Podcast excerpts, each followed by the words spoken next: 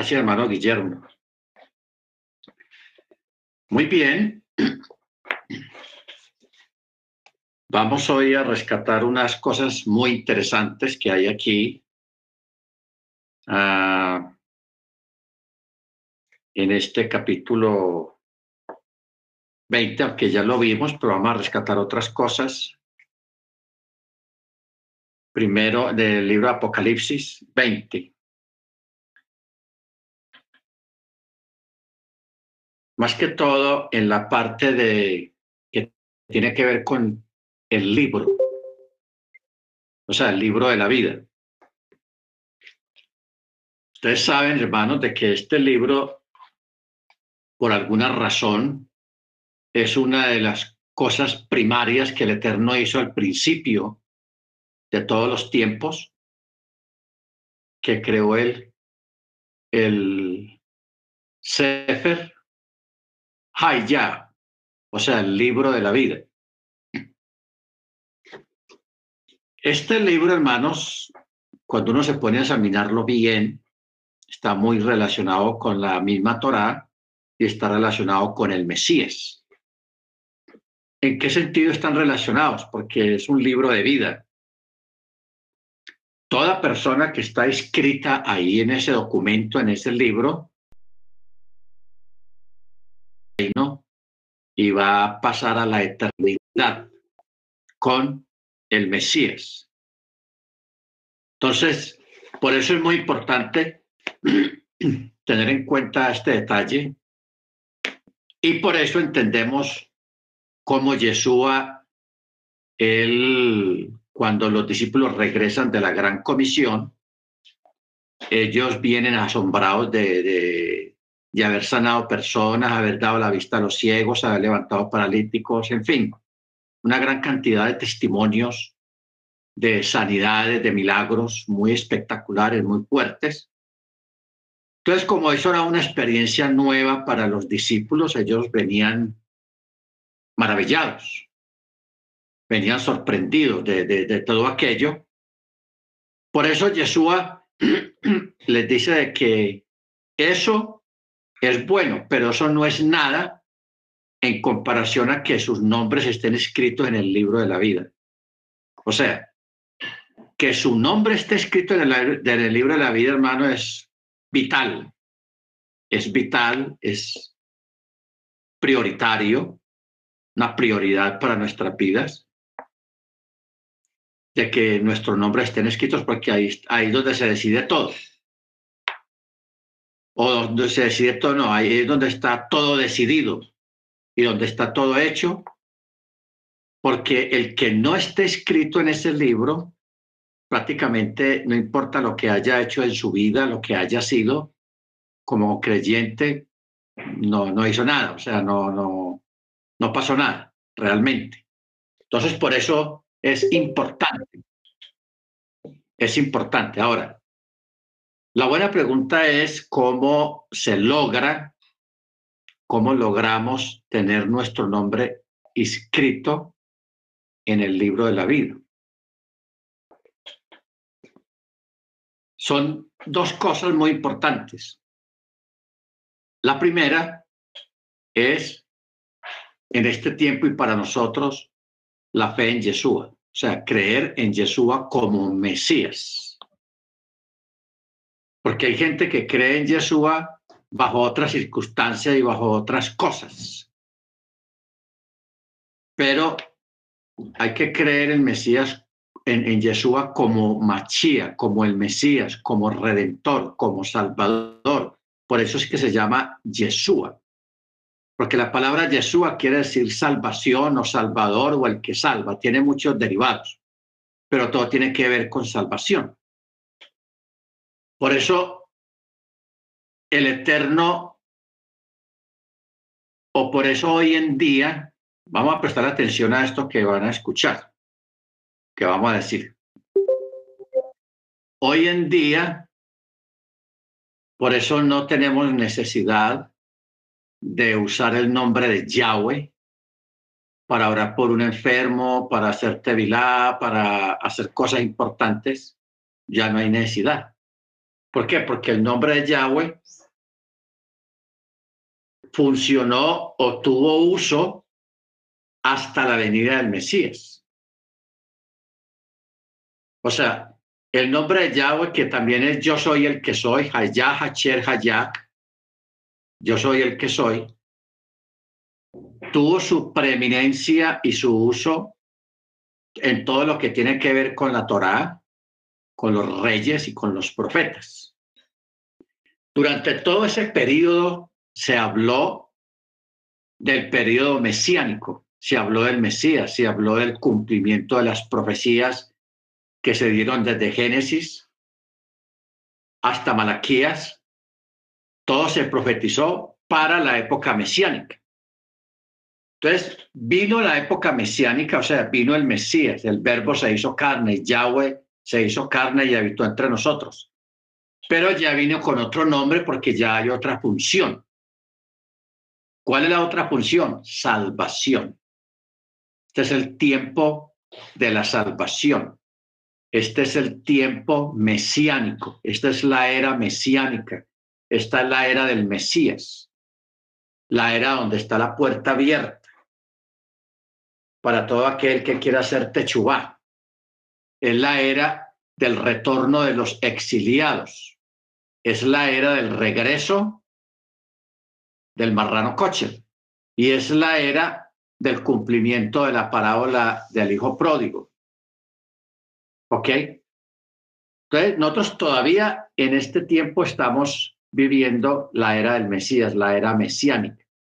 Esa era mesiánica está a punto de terminar porque ya casi se van a cumplir dos mil años. Porque la era mesiánica tendría una duración de dos mil años. Porque la historia de la humanidad está repartida en tres tiempos, cuatro tiempos. Tres tiempos de dos mil años cada tiempo, que son seis mil, y luego el último tiempo, que es el gran Shabbat, o sea, el milenio, que es de mil años no más. Los primeros, el primer tiempo fue de Adán hasta el diluvio. Del diluvio hasta la venida del Mesías, también eso fue el otro tiempo, de dos mil años. Y luego del Mesías para acá, ya se están cumpliendo casi otros dos mil años. O sea que estamos próximos a entrar en el gran Shabbat, que es el milenio. Entonces, esa es la forma de entender las eras. A este tiempo se le está llamando la era mesiánica, la era del Mesías. ¿Ok? El tiempo mesiánico, el tiempo del Mesías. Eh, no sé, hermanos, cómo los judíos ortodoxos que no creen en Mesías, en Yeshua, como Machía, ellos contabilizan estas cosas porque ellos sí han separado los tres tiempos de dos mil años. Los tres tiempos de dos mil años y saben que hay un gran chabat, un chabatón gigantesco, grande de mil años. Entonces ellos se enredan un poco con esto porque ellos cuentan bien la época hasta el diluvio y del diluvio hasta la venida del Mesías ¿Ok? Entonces ahora lo que se está haciendo es eh, esperando el retorno del marrano coche. ¿Ok? Porque el marrano cocher, ustedes saben que el marrano cocher es un título mesiánico. A veces yo cuando vi por primera vez ese título, yo dije, ¿cómo así? ¿Qué marrano? ¿Por qué lo llaman marrano? Entonces, es por la, una expresión hebrea que tiene que ver con el marrano. Y como Yeshua, cuando vino, él vino y se juntó con los pecadores para rescatar a los pecadores. O sea, Yeshua como rabino y como maestro hizo cosas que un rabino no hace, no debía de hacer, pero él sí las hizo. Entonces, él murió, cuando Yeshua muere, él muere entre impíos. ¿Ok? Pero cuando él resucita, ya él resucita de una forma muy diferente y de ahí donde se, se, se da ese retorno. Ya completamente santificado a través del sacrificio en el madero. Por eso se les llama el marrano cocher. No quiere decir que el cerdo, pues el animalito de cuatro patas, el Eterno tenga planeado santificarlo para que pueda comer. No, no está hablando del cerdo, simplemente que es un título mesiánico por las características que tiene el Mesías. ¿Ok? Bendito sea el nombre del Eterno. Entonces, todo esto lo estuvimos viendo ahí en el estudio del Marrano Kocher, que estuvo muy interesante, el por qué Yeshua tiene también ese título, el Marrano Kocher, porque es que Yeshua tiene 72, 70 títulos o 70 nombres. Y entre esos 70 nombres está el Marrano Kocher. Eso es increíble. Increíble uno poder entender todas estas cosas. Entonces, ¿qué pasa? Nosotros, hermanos, ah, no, perdón. Ahí es cuando uno hace este estudio o entiende el estudio del marrano Kocher, ahí es que uno entiende la parábola del hijo pródigo. Que el hijo pródigo, el detalle del hijo pródigo cuando estaba fuera de la casa fue que él en su desespero por la hambruna que había, eh, tuvo que trabajar cuidando cerdos, apacentando cerdos. Entonces, recordemos una palabra que Jesús le dijo a Pedro. Pedro, apacienta mis ovejas. ¿De dónde venían las ovejas? De afuera. Porque cuando habla de las ovejas, está hablando de las, de las ovejas perdidas de la casa de Israel. Y a esas ovejas perdidas de la casa de Israel que vienen de afuera, vienen lógicamente contaminados, tal cual como venía el hijo pródigo, que llegó, cayó tan bajo de quedar alimentando cerdos. Y el texto dice que él tenía tanta hambre, que había tanta hambre, que él quería comer las algarrobas, o sea, la comida que comían los cerdos. ¿Ok? La comida que comían los cerdos. Bendito el Eterno. Entonces, por eso es que el hijo pródigo, él regresa y regresa con ese olor a cerdo y todas esas cosas. O sea, el olor del mundo, el olor del pecado. Por eso es que inmediatamente cuando el papá lo ve, él lo manda a bañar, o sea, lo manda a hacer tevilá. ¿Ok?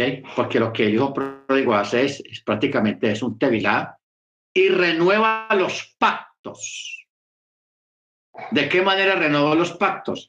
Cuando el papá dijo, póngale anillo, póngale calzado nuevo y hagamos fiesta, maten al, al ternero gordo, que vamos a hacer fiesta. No es un día de fiesta, pero vamos a hacer fiesta porque he aquí el que estaba muerto ha revivido. Entonces, por eso, cuando los creyentes van retornando, la gente va retornando, haciendo techubá a la casa, retornando al Shabbat, retornando a las fiestas del Eterno, retornando a la Torá, eso es una fiesta que siempre está de continuo en los chamaín. ¿Ok? Entonces, por eso Yeshua, al Yeshua haber hecho cosas prohibidas para un rabino como él, para un maestro, porque él lo tenía que hacer. ¿Cuáles fueron las cosas prohibidas? Tocar a un leproso, estar cerca de una mujer de cuatro en conducta, la Magdala, juntarse con publicanos y pecadores allá en el, en el norte de Israel, ¿ok? Lo que es en, Galilea, en, Jericó, en Nazaret, todos esos lugares que eran de mala reputación, donde vivía la, plebe judía. él se sentaba con ellos. Por eso usted ve los evangelios que a él lo criticaban. Porque decían, si este fuera profeta, saldría, sabría con qué se está sentando en esa mesa. Eh, si este fuera profeta, sabría en la casa de quién está. Por eso él entró a la casa de Saqueo. Saqueo era judío, pero era un judío renegado, odiado por el judaísmo. Pero Saqueo hizo techubá. Señor, todo lo que yo haya robado lo voy a volver triplicado, lo voy a volver el doble. Está haciendo techubá, saqueo. Bendito sea su nombre.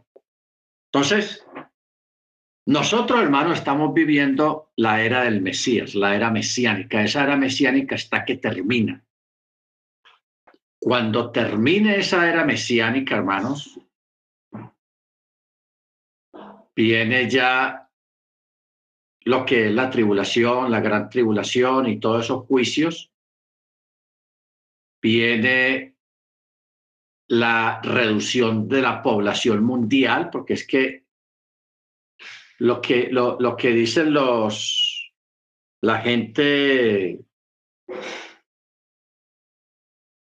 de, reducir la población, eso es cierto. Lo que pasa es que los Illuminati o los masones o los sionistas, ellos piensan que ellos son los que tienen que realizar la labor de la reducción de, de la población, que eso es de ellos, que eso es lo, que los tienen que hacer.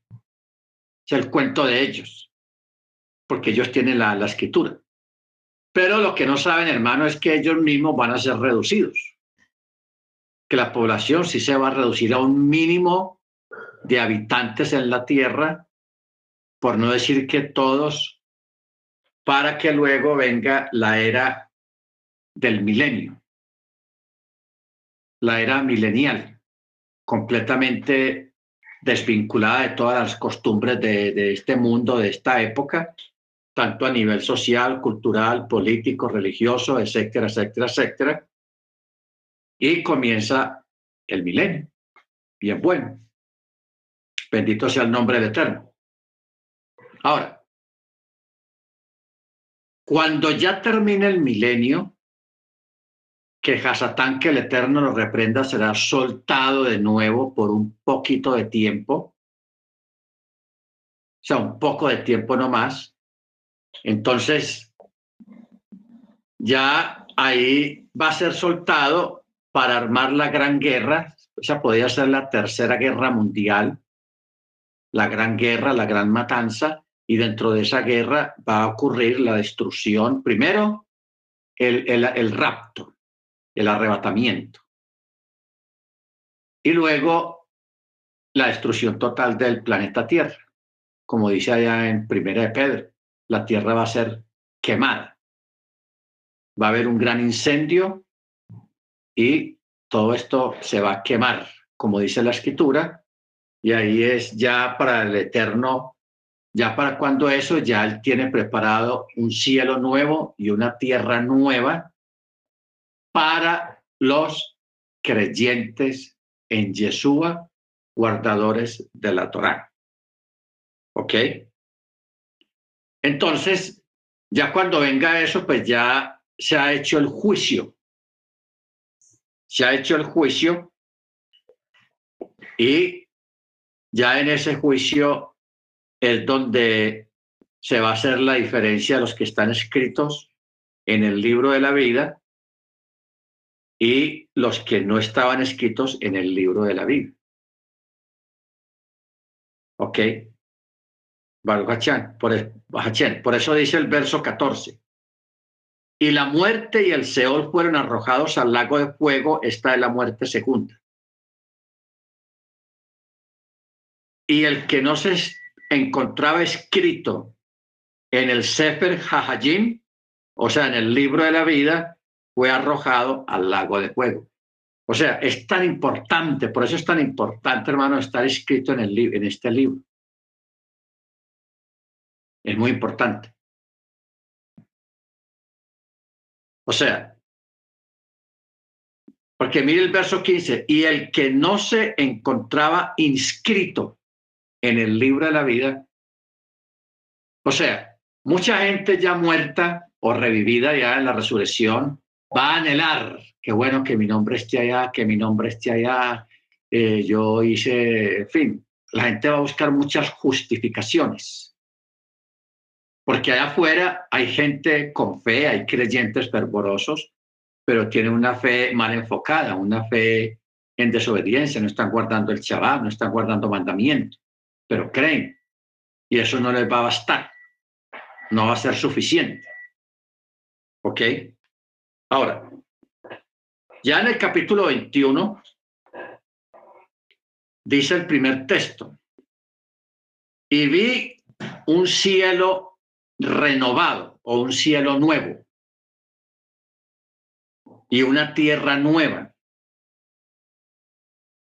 Porque por cuanto el primer cielo y la primera tierra habían pasado y ya no existía el mar. Ya no existía el mar. O sea, ya aquí está hablando de que ya todo finalizó, ya la tierra se quemó, todo lo que contenía la tierra se fue destruido, etcétera, etcétera. Entonces ya aquí empieza a hablar de un cielo nuevo y una tierra nueva y el mar ya no existía más. Es curioso de que en esa nueva creación no va a haber mar, ya no va a existir el mar. Verso 2, y yo Johanán, vi a la ciudad santa, la Jerusalén renovada, o sea, la nueva ciudad, la nueva Jerusalén dispuesta como una calá ataviada para el esposo. Porque la, la palabra novia. En hebreo se dice kalá. Entonces, basado en esa palabra, vamos a mirar algo muy interesante ahorita más adelante en el verso 5. Entonces dice, la nueva Jerusalén, saliendo de los cielos, preparada como una novia adornada para su esposo. Bueno, entonces vamos a mirar ¿Qué significa? ¿Por qué no está mencionando, digamos así, que dijera la iglesia o la Keilah? Pero menciona la nueva Jerusalén. La nueva Jerusalén. ¿Por qué la nueva Jerusalén está relacionada con la Cajal, con la Keilah? Porque en sí la nueva Jerusalén es la misma Keilah y es la novia del cordero. ¿Ok? Ahora, eh,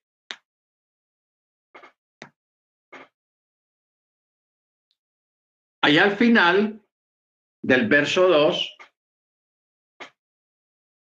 dice una nueva Jerusalén dispuesta como una esposa ataviada para su esposo.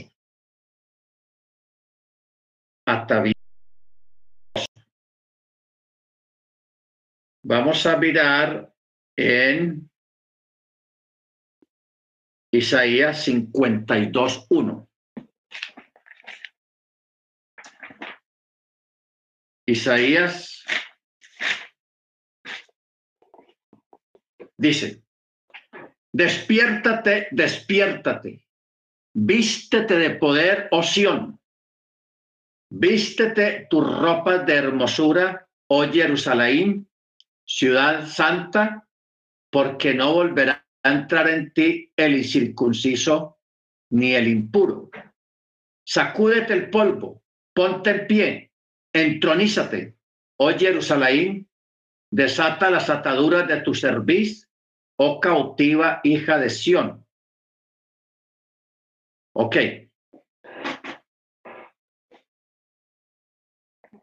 Jerusalén, hermanos, es la habitación, el lugar que inicialmente el Eterno escogió para depositar allí su gloria. Templo. y el entorno de Jerusalén. Por eso es que Jerusalén ha sido destruida decenas de veces. En el pasado, la época, en la época gregoriana, en la época, en fin, en tiempos muy antiguos, muchos países desataron cruentas guerras solo por Jerusalén. Y no es que Jerusalén esté llena de oro o esté llena de, metales preciosos, no. Es una montaña y allá en medio de la montaña está la ciudad. Pero entonces la pregunta es por qué, por qué Jerusalén ha sido una, la ciudad más disputada a través de la historia. Por Jerusalén han muerto millones y millones y millones de, soldados, de personas. Unos tratando de defenderla y otros tratando de, de, de asediarla, de poseer la ciudad. Y ahí han habido grandes problemas políticos y, y, guerras y conflictos y todo por Jerusalén. ¿Ok? Entonces, cuando uno mira todo esto, hermanos, y de que hoy en día, aún todavía hoy en día, hay países divididos, unos apoyando a Jerusalén y otros en contra de Jerusalén. O sea, el problema todavía continúa. La puja todavía continúa por causa de esta ciudad que no es tan grande. Jerusalén no es grande, hermanos. Es más grande Bogotá, el DF de México, de pronto es más grande, París, en, fin, hay ciudades más grandes que, que, Jerusalén. Pero Jerusalén, hermanos, por, por su posición, por su punto, por su historia, por la importancia para las tres grandes religiones del mundo, que es el judaísmo, el islam y el cristianismo. Por eso es una, un lugar estratégico para, de, guerras y de discusiones a través de toda la historia. Esta, esta ciudad, hermanos, representa la gloria del Eterno, pero también representa el depositorio, donde desde la antigüedad el Eterno puso allí su gloria y mandó construir su templo. Allí fue el Mesías. Allí murió el Mesías.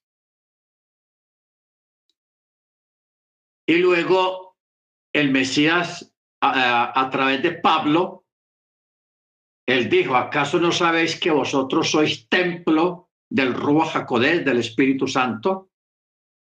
O sea, ese templo que conoció Yeshua y los discípulos, un edificio magnífico, fue destruido.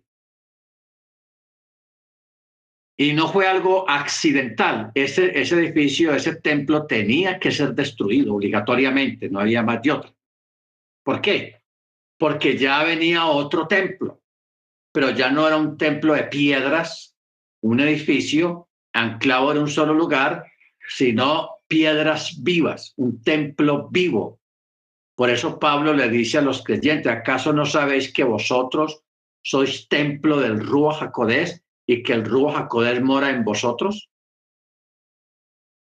Por eso es que ese edificio tenía que ser demolido, tenía que ser destruido, porque no pueden haber dos templos al mismo tiempo. Y eso traería confusión. Bueno, Señor, ¿a dónde vamos? ¿O qué somos nosotros? Si nosotros somos templo, entonces el otro templo, ¿qué es también? ¿Cómo es la, cómo es la cosa? No, tenía que ser destruido porque ya ahora cada creyente es una piedra viva, es un templo, un depositario de la presencia del Ruach HaKodesh en la vida de esa persona. Por eso ese templo tenía que ser destruido. ¿Ok? Pero Jerusalén, Jerusalén va a ser glorificada porque no olvidemos que muchas de las cosas que hay aquí en la tierra que se hicieron, se hicieron de muestra de las cosas celestiales. Por eso allá arriba hay una Jerusalén. hay una nueva Jerusalén, no que es nueva, siempre estaba allá, para nosotros es nueva porque no la hemos visto. ¿Ok? Por eso es que esa Jerusalén que hay allá, literalmente allá en, en, en Eres Israel, esa, eso también tiene que ser destruido. ¿Para qué? Para dar paso a la gran Jerusalén, la Jerusalén celestial. Por eso es que los creyentes estamos representados allá en la Nueva Jerusalén. Acuérdese que la Nueva Jerusalén, la ciudad que viene de los, de los cielos, porque de los cielos ya han venido dos cosas muy importantes, tres cosas, pero hay dos cosas. La primera la Torah. La Torah vino del, del espacio, de los cielos. Y lo otro que falta que venga es la nueva Jerusalén, para que todo esté perfecto. Ahora, la nueva Jerusalén está representada por los creyentes, como Keilah, como congregación, como cajal, con los creyentes. Entonces, por eso mire usted cómo dice el verso 3. Escuché una gran voz salir del Chamaín, del cielo. La Mishkan de Yahweh está con los hombres. He aquí el tabernáculo de Yahweh está con los hombres y morará con ellos y ellos serán pueblos suyos y Elohim mismo estará con ellos. Bueno,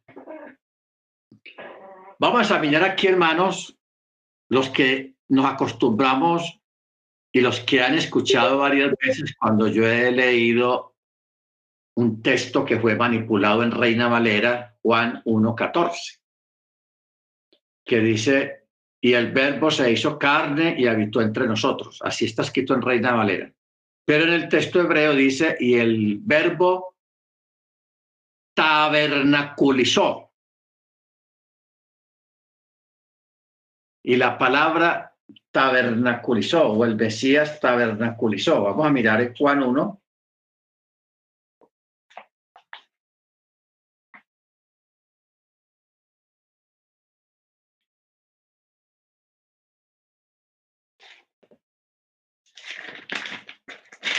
Dice, y el logos o el verbo o la lavar se hizo carne y tabernaculizó. Ojo con esto. ¿Cómo lo que estamos leyendo acá? Y escuché Apocalipsis 21.3, y escuché una gran voz salir de los cielos diciendo, he aquí el tabernáculo de Yahweh está con los hombres. Ojo, he aquí el tabernáculo de Yahweh está con los hombres.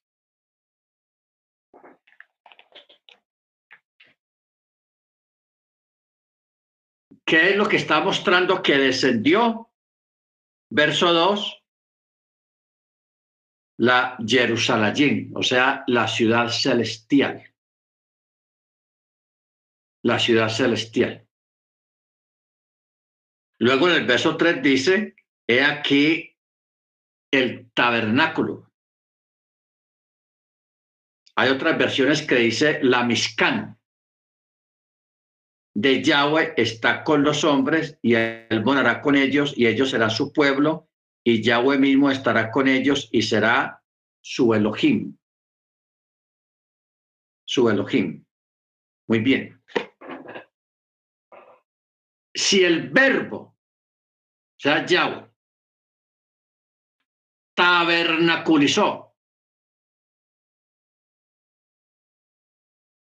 a través o por medio de aquel que se llama Yeshua, el Mesías. Ahora, Mire cómo vamos a empatar todo esto. Pablo dice que la Keilah, los creyentes, son el cuerpo del Mesías. ¿Ok? Los creyentes son el cuerpo del Mesías y el Mesías es la cabeza, Jesús es la cabeza. Entonces, si Yeshua es un tabernáculo y luego aquí en este capítulo 21 está diciendo que Jerusalén es la Mizcán. O sea, el tabernáculo de Yahweh está con los hombres y él morará con ellos y ellos serán su pueblo y Yahweh mismo estará con ellos y será su Elohim. ¿Ok?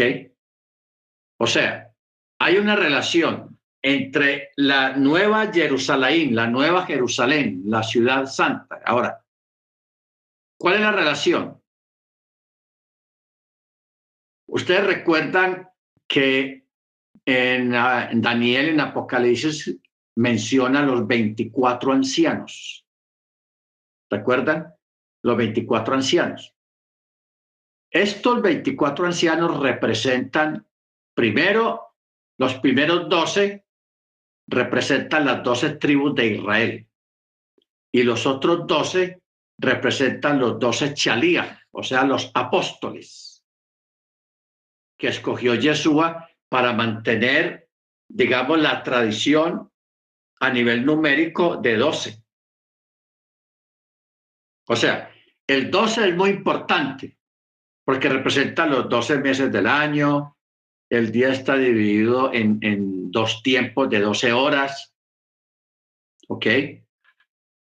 Por eso es que el día, un día normal dura 24 horas representando los 24 ancianos que están en el templo. O sea, esos 12 dividido en dos, eso es una multiplicación muy profunda de pura gematría, donde está hablando de un 12 más 12.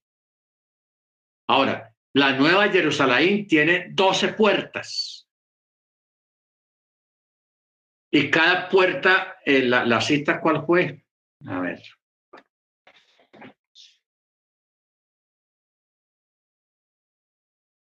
Eh, Daniel 2.46. Daniel.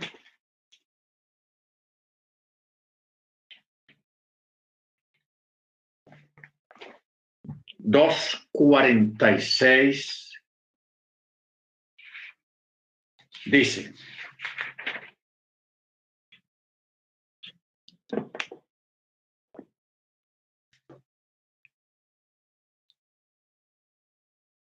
Esa no es la cita. 2.46. Dice, entonces el rey Nabucodonosor se postró sobre su rostro y se humilló ante Daniel y mandó que le ofrecieran presentes e incienso. Ok.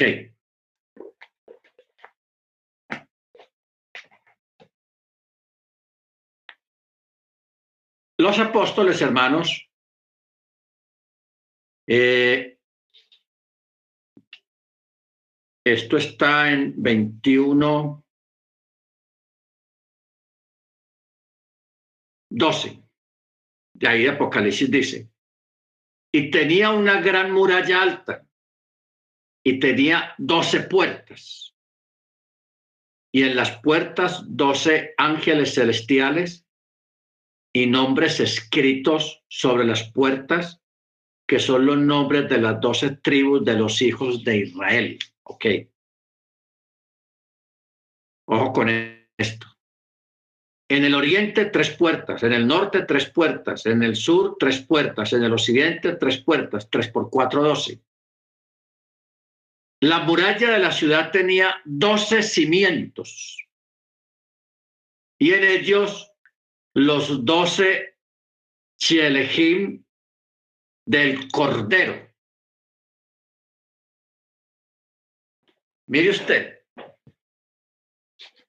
aquí es donde juega lo que dice la escritura, los primeros serán postreros y los postreros serán últimos. La ciudad está, como es un edificio, como es una, una cosa grandísima, son 12 columnas, cada columna tendrá por ahí unos 50 kilómetros de ancho quién sabe cuánto tendrá de alto, pero son 12 columnas que son las 12 que sostienen toda la ciudad. Son 12 columnas. Y encima de las columnas está construida la ciudad, donde hay 12 puertas que cada una representa a los 12 a las 12 tribus de los hijos de Israel. Pero quien sostiene todo eso arriba son las doce columnas donde están representados los doce apóstoles. O sea, lo que sostiene todo, de aquí para atrás hasta Génesis, son los apóstoles. Las tribus no sostienen a la Keilah, a a la congregación. Es la congregación la que sostiene toda la historia.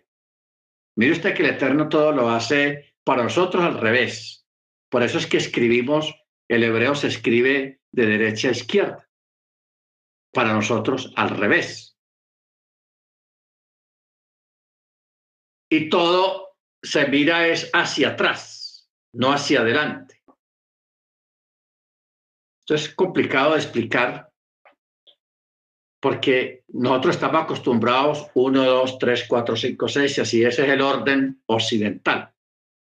Pero el orden oriental, el orden del eterno, es de lo último, para nosotros lo último, hacia atrás. Como que si lo que ya pasó fue historia y que eso no volverá a acontecer y que no tiene nada que ver, sí tiene que ver. O sea, la historia está el pasado está sostenido por el futuro. Para nuestra forma de entender, el, el futuro está sostenido por el presente y por el pasado, que es lo que labra el futuro, de aquí hacia adelante, como estaba acostumbrado. Pero las cosas de la Torah no funcionan así. Nosotros estamos sosteniendo el pasado una pregunta, pero ¿cómo nosotros sostenemos el pasado si el pasado ya pasó y esa gente ya pasó, ya murieron? que ¿Cómo así? ¿Cómo se explica eso? Mire lo que estamos leyendo acá. Lo que sostiene un edificio son las columnas, ¿cierto? Y aquí las columnas no están representadas, debían, para nuestro entender occidental, esas columnas debían de estar los nombres de los doce hijos de Jacob. Mm, Rubén, Gad, Zabulón, Naftalí, todos debían de estar en las columnas. Y luego arriba la Keilah, los nombres de los doce apóstoles. Eso, a nuestro entender occidental, debía ser así, pero no es así. Porque en las cosas del Eterno no funcionan de esa manera. ¿Ok? Entonces,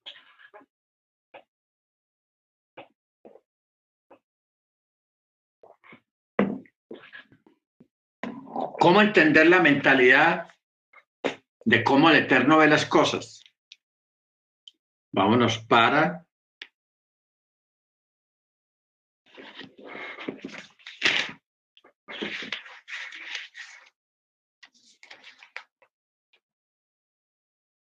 Ah.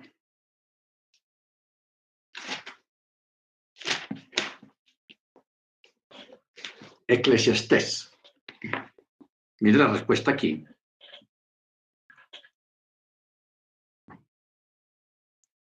¿Qué es lo que fue?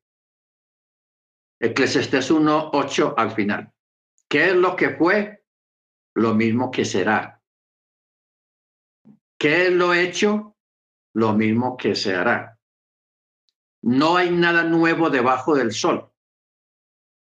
¿Hay cosa alguna de la que se diga, ve, esto es nuevo? No, eso ya existió en los siglos que nos precedieron. Lo que ocurre es que no hay memoria de lo primero, ni tampoco de lo postrero habrá memoria entre los que vendrán después. Entonces, yo recuerdo un predicador de raíces hebreas que él siempre decía la historia del futuro. Mire usted, la historia del futuro. ¿Por qué la historia del futuro si el futuro no ha llegado? Porque el futuro es prácticamente la historia de lo que ya pasó. Basando en lo que acabamos de leer aquí en Eclesiastés, de que no hay nada nuevo debajo del sol. Lo que ya fue es lo que se hará y lo que se hará es lo que ya fue. Por eso es que los apóstoles son los que están sosteniendo el edificio, la Nueva Jerusalén, ahí donde están representadas pues vamos a 21, 12 de Apocalipsis. Tenía una gran muralla alta y esta muralla tenía y tenía 12 puertas, las puertas. Y en las puertas 12 ángeles celestiales y nombres escritos sobre las puertas, que son los nombres de las doce tribus de los hijos de Israel. Mire que aquí no está hablando ni de los judíos, porque acuérdese que hay una mala interpretación de nombrar la palabra judío. La palabra judío es alguien que desciende de la tribu de Yehudá. Entonces, todas las tribus no son judías. Solamente hay una tribu que es judía, que es Yehudá pero todas las tribus sí son israelitas. Y los judíos son israelitas. O sea, la tribu de Yehudá es israelita. Entonces la forma correcta es decir israelita o hebreo. O hebreo. Porque cuando se dice hebreo o israelita, sí está abarcando a todas las tribus de Israel, los israelitas. Mientras que cuando se habla de los judíos, solamente se está hablando de una de las tribus. Lo que ocurre es que, según la profecía ya en, en, en, Génesis 49 o 39, donde Jacob está profetizando las bendiciones para cada tribu en particular, le dio preeminencia a la tribu de Yehudá. Por eso, cuando alguien quiere hablar de los israelitas, siempre dice los judíos, dando honor a esa profecía de la preeminencia que le dio a la tribu de Yehudá. ¿Estamos de acuerdo? Entonces, por eso aquí esta gran muralla que tenía doce puertas, que son los nombres de las doce tribus de los hijos de Israel. Los nombres de las doce tribus de los hijos de Israel. Ahora, la, la nueva Jerusalén es el hogar eterno de todos los creyentes en Machía. Pero hay solo doce puertas para todas las doce tribus de Israel. No hay una puerta para gentiles o para cristianos o para judíos y tampoco hay alguna otra entrada. Solo los israelitas lavados con sangre entran a su eterno hogar prometido. Si usted es un creyente nacido de nuevo, debe ser un israelita, ya que usted estará entrando a través de una de esas doce puertas. ¿Ok? Doce puertas. Ahora, verso 14. Y la muralla tenía los doce cimientos y en ellos los nombres de los doce chele, eh, del Cordero. O sea, de aquí viene una pregunta. Judas. Ustedes saben que Judas fue reemplazado. Vamos a, Hechos de los Apóstoles, capítulo 1.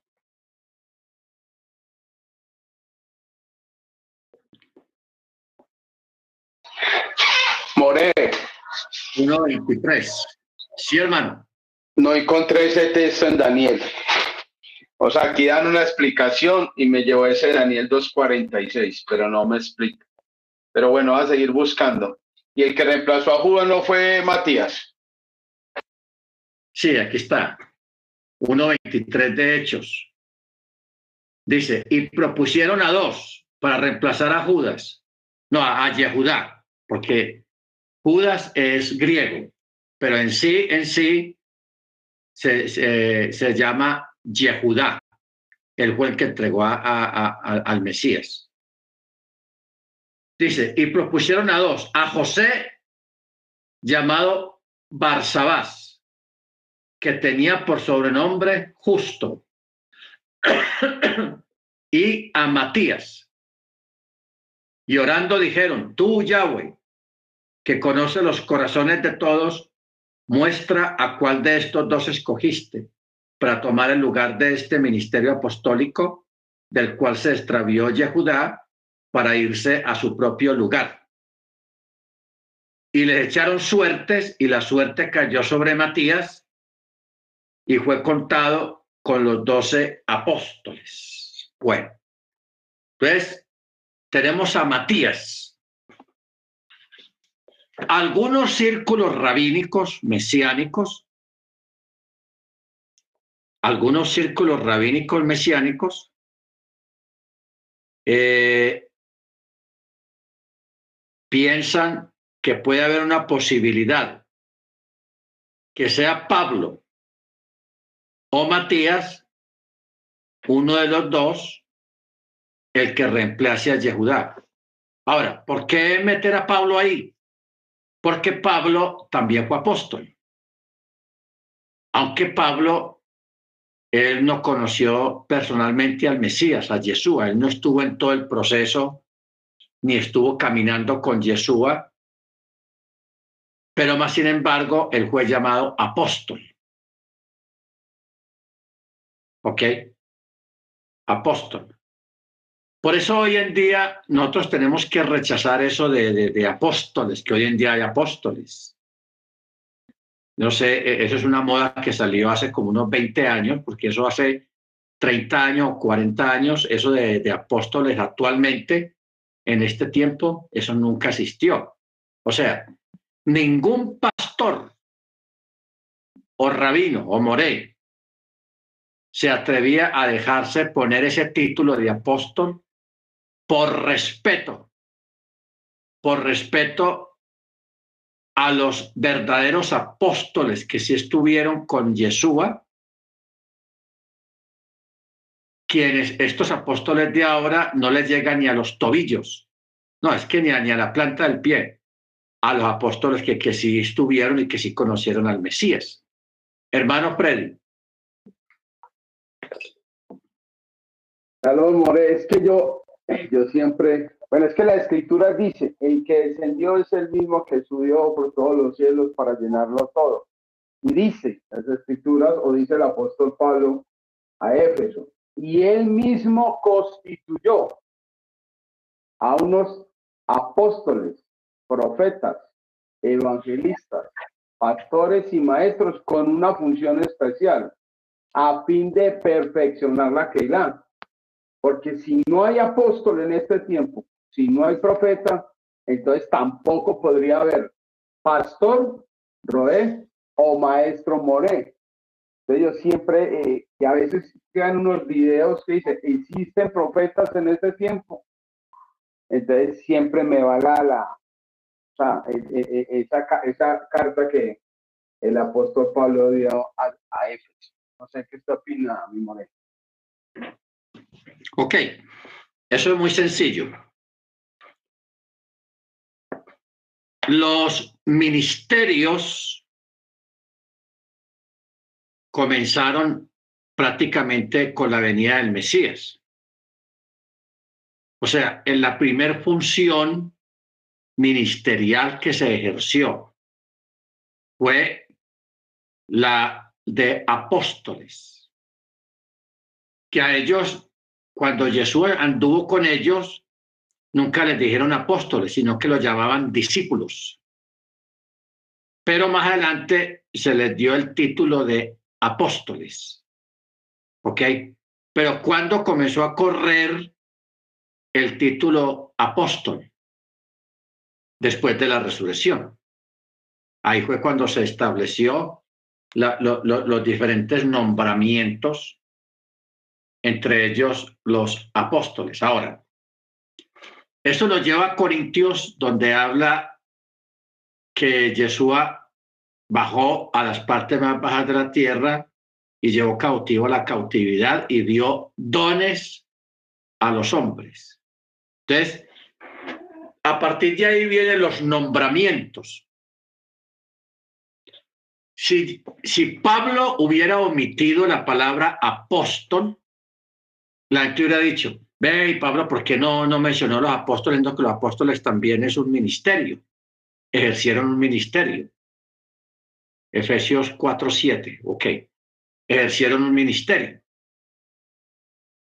Entonces, lo que Pablo está mencionando ahí es los ministerios desde su principio, aunque ya haya pasado la época apostólica, porque es que a nivel teológico en el mundo cristiano ha habido una, una discusión muy grande acerca del tema de los apóstoles. O sea, ¿qué es un apóstol? ¿Y qué requisitos tiene una persona para ser considerado apóstol?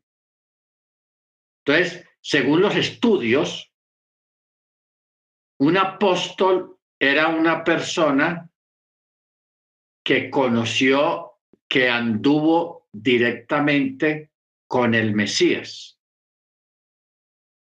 Por eso él escogió doce. O sea, nos tenemos que basar, nos tenemos que basar es en que Yeshua escogió doce. Doce teniendo en cuenta lo que estamos leyendo aquí en Apocalipsis, de las doce columnas que representan los doce apóstoles. Entonces, si hubieran, existido más apóstoles de ahí para adelante, entonces no serían 12 columnas, sino que serían muchas más columnas las que tendría la nueva Jerusalén. ¿Ok? Baruch Hachem. Por eso el verso 14. Y la muralla de la ciudad tenía 12 cimientos y en ellos los nombres de los 12 chialijados, los chialijim, o sea, los apóstoles. O sea, cuando uno hace un estudio, porque a nosotros nos dieron ese estudio, allá en la, en la iglesia cristiana y también en la, en la, en en la yeshiva, ¿qué requisitos tiene una persona para ser llamado apóstol? Según la escritura. Testigos escucharon a, a Yeshua y él mismo los escogió.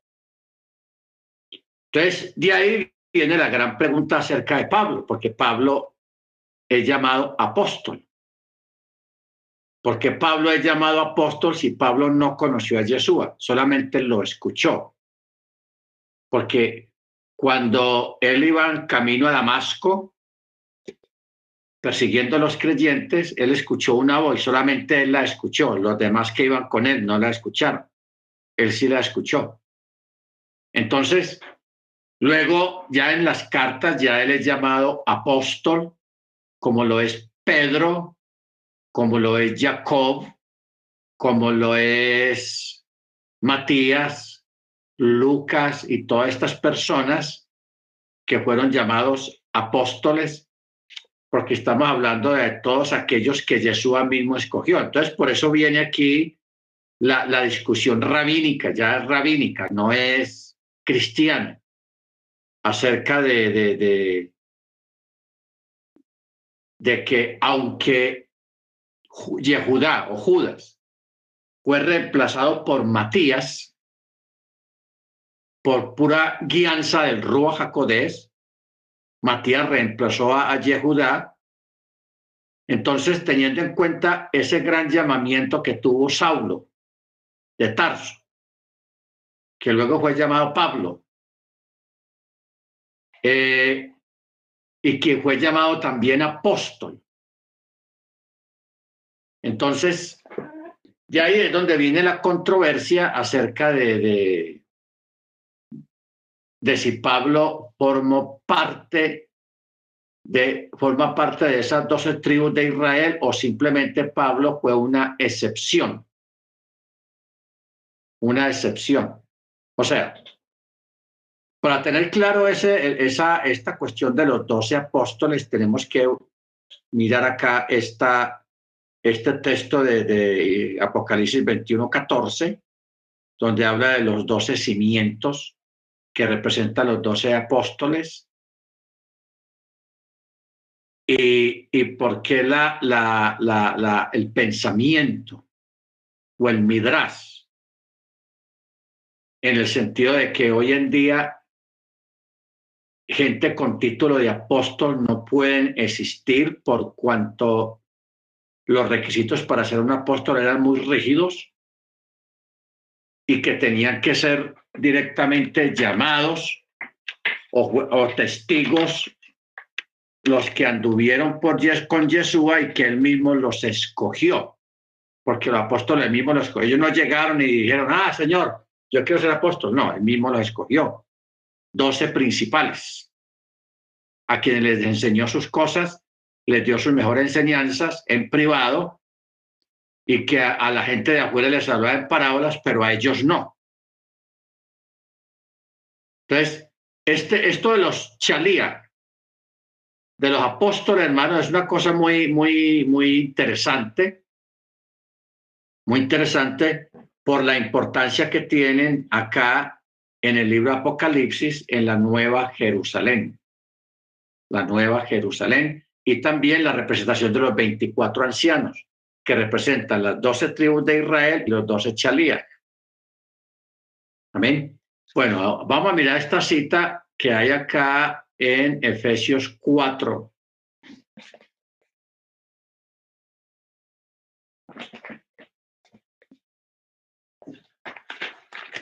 Efesios 4, 7. Ah, sí, lo que estamos diciendo ahora. Por lo cual dice, subiendo a lo alto, tomó cautiva la cautividad y dio dones a los hombres. Y eso de que subió, ¿qué significa? Sino que también había descendido a las profundidades de la tierra. El que descendió es el mismo que también ascendió por encima de todos los cielos para llenar todas las cosas. Y él mismo dio unos apóstoles, otros profetas, otros evangelistas, pastores y maestros. Pongámosle cuidado a este orden acá. Lo primero que existieron fueron los apóstoles, pues, hablando después del Mesías. Luego, los profetas, que son los predicadores, los que anuncian la buena nueva. Luego están los evangelistas, los que ganan almas, los que evangelizan. Luego vienen los pastores o los moré o los maestros. Y luego vienen los maestros. Entonces, aquí menciona un orden que son apóstoles, profetas, evangelistas, pastores y maestros.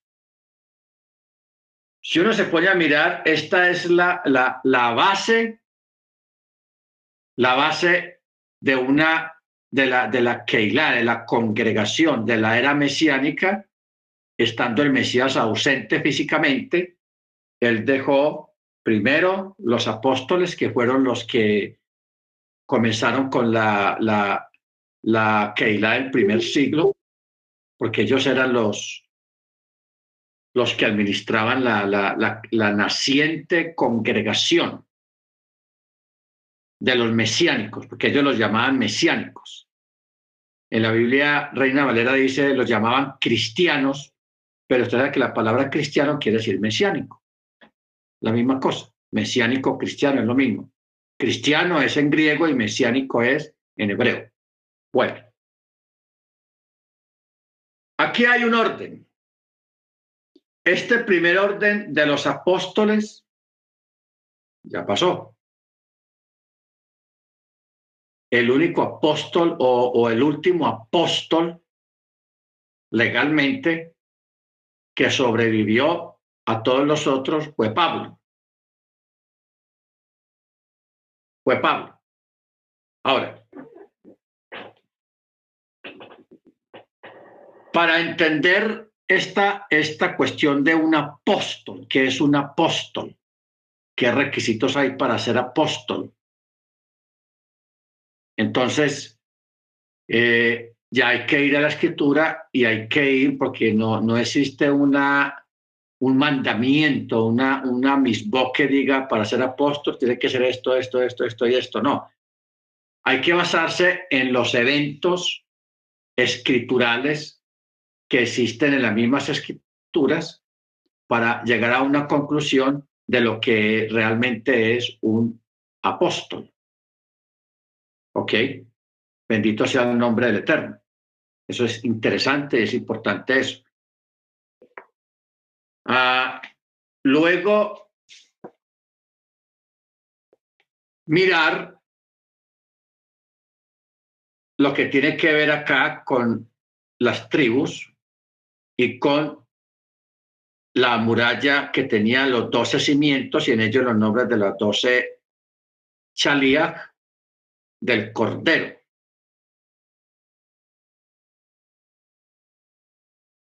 Bueno, entonces regresemos un momento al verso 4.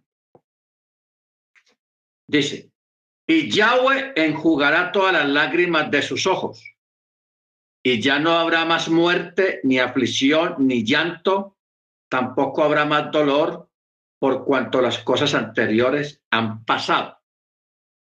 Entonces aquí vamos a ver algo interesante. Verso 5. Y el que estaba sentado sobre el Kisai, o sea, sobre el trono, dijo, he aquí, Calá.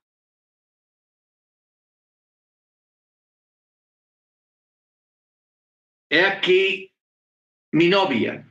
Eso es lo que está diciendo. Acuérdate que ahora dijimos que la palabra Calá quiere decir novia. Lo que pasa es que en Reina Valera o en las otras versiones no lo menciona así, de esa manera. Miren otra versión cómo dice.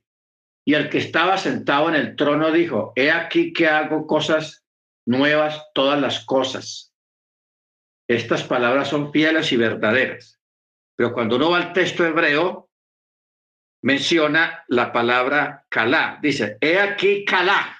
O sea, he aquí la novia. Yo renuevo o hago nuevas todas las cosas.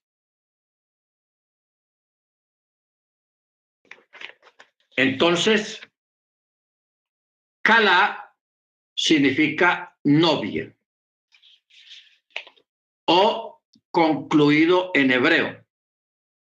Así teniendo un significado dual, aquí Yeshua es visto amonestando a su novia ya completamente madura y diciéndole que Él es Yahweh, el primero y el último, y que el trabajo ya está consumado para que ellos ahora entren a la nueva Jerusalén, o sea, la Jerusalén renovada.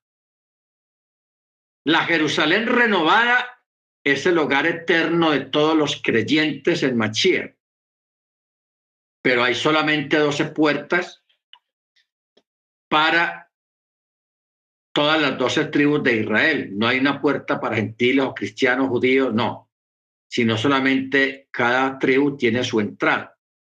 Solo los israelitas lavados con la sangre del cordero tendrán entrada a su eterno hogar prometido. ¿Ok? Entonces, es interesante esta palabra calá, que la palabra calá tiene dos significados en el hebreo. Una es que todo está terminado o todo está consumado. ¿Cómo tendríamos que averiguar sobre la palabra correcta si es consumado o es novia. La palabra calá. Buscar un contexto. ¿Dónde hay un contexto de consumado o terminado? En los evangelios. Cuando Jesús estaba en el madero, una de las últimas palabras que él dijo fue, consumado es.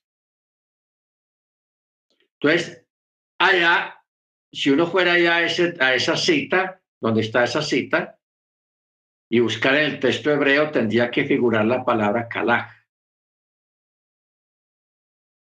Lo, lo, interesante es buscar cómo está escrita, porque la palabra kalaj eh, se escribe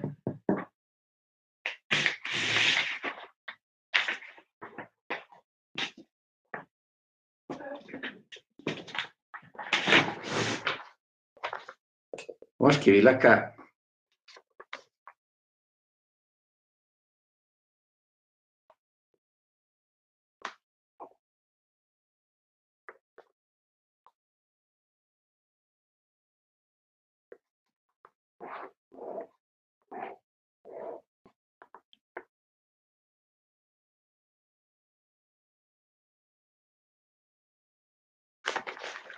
A ver si lo ven bien. Ahí está. Calaj. Calaj. ¿Está bien? Entonces, o sea, una, una buena forma de uno investigar y buscar contextos aclaratorios sobre una palabra, porque a veces en el hebreo una misma palabra tiene dos o tres significados. Habría que buscar el contexto un contexto, en este caso habría que ir allá a, uno de los evangelios, cuando Jesús dijo Juan 19, 30. A ver.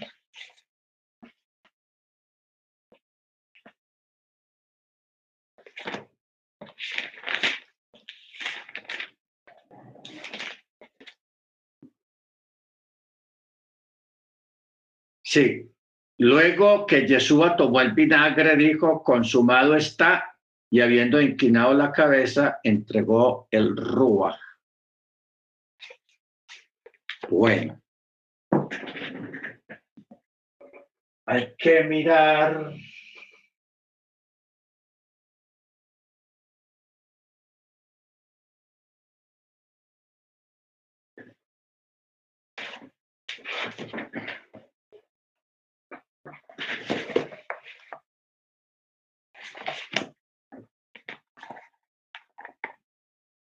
A ver si el Mateo está también.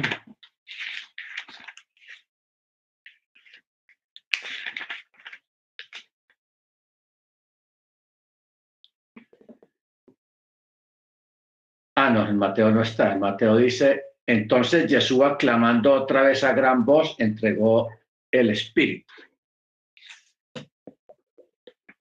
Mateo no escuchó qué fue lo que dijo, pero Juan sí. de Mateo no.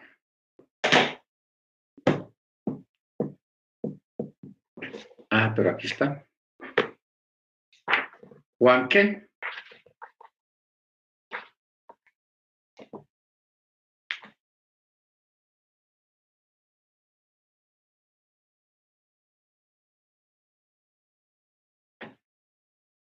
19, 30. 30. 29, 30.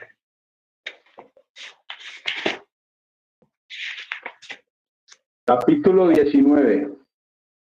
19. 30. Mire lo que está aquí. Entonces Yeshua, cuando hubo tomado el vinagre, dijo, calá. E inclinando la cabeza, entregó su rúa. Tenaz. Aquí está escrito calá. Calá. Muéstranos, More, para reírnos nosotros también y sorprendernos.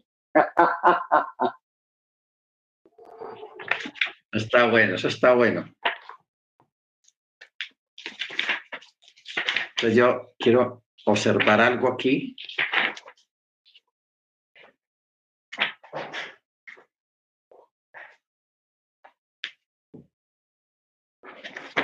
Eh.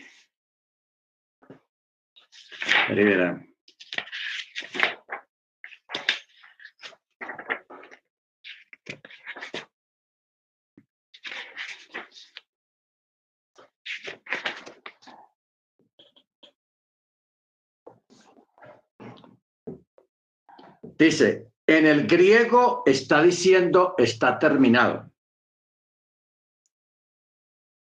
Pero en el hebreo hay otro significado que muchos no han captado.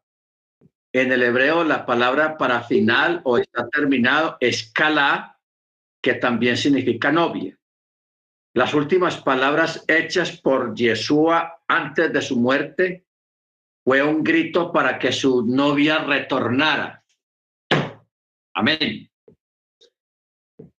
Para que su novia retornara y fuera limpiada y perdonada. O sea, esto es tenaz. Yeshua cuando dijo eso, Calaj,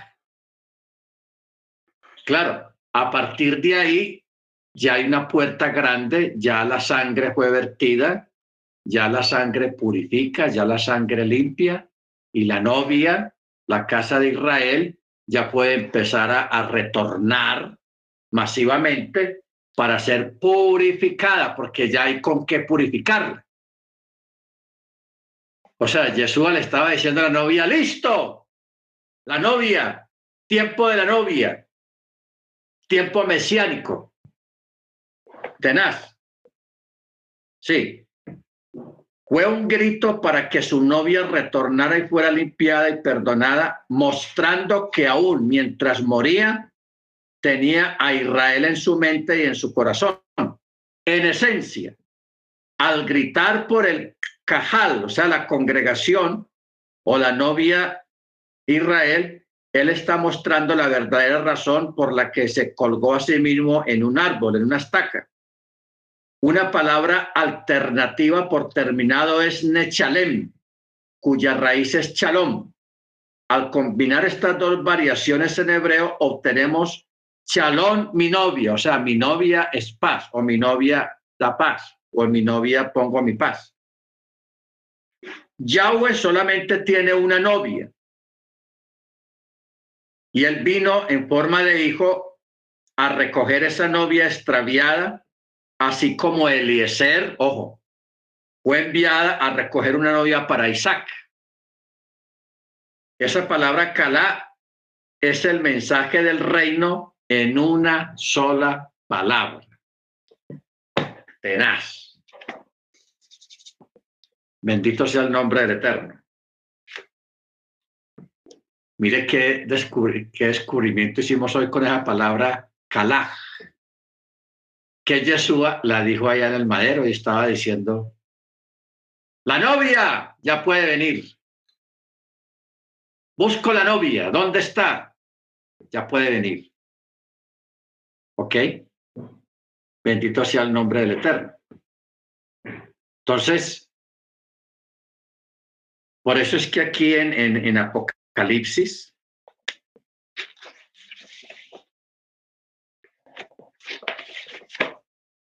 que es donde menciona esa palabra,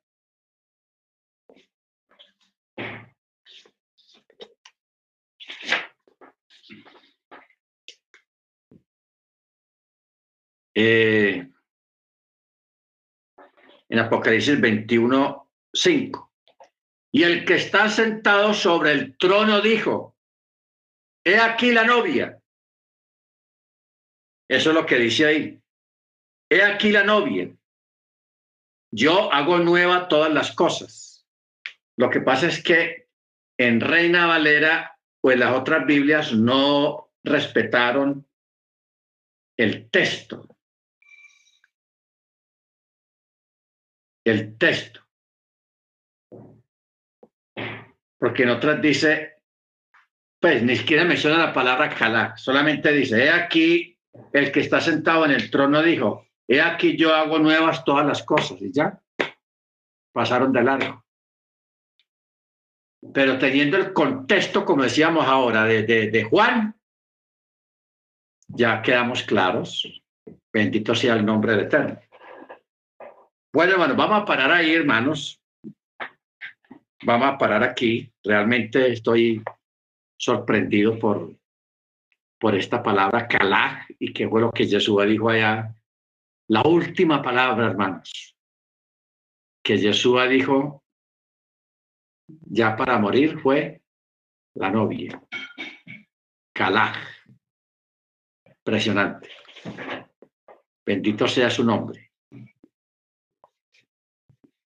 Es tenaz. Bueno, vamos a orar, vamos a, pedirle a la hermana Yanira, es tan amable,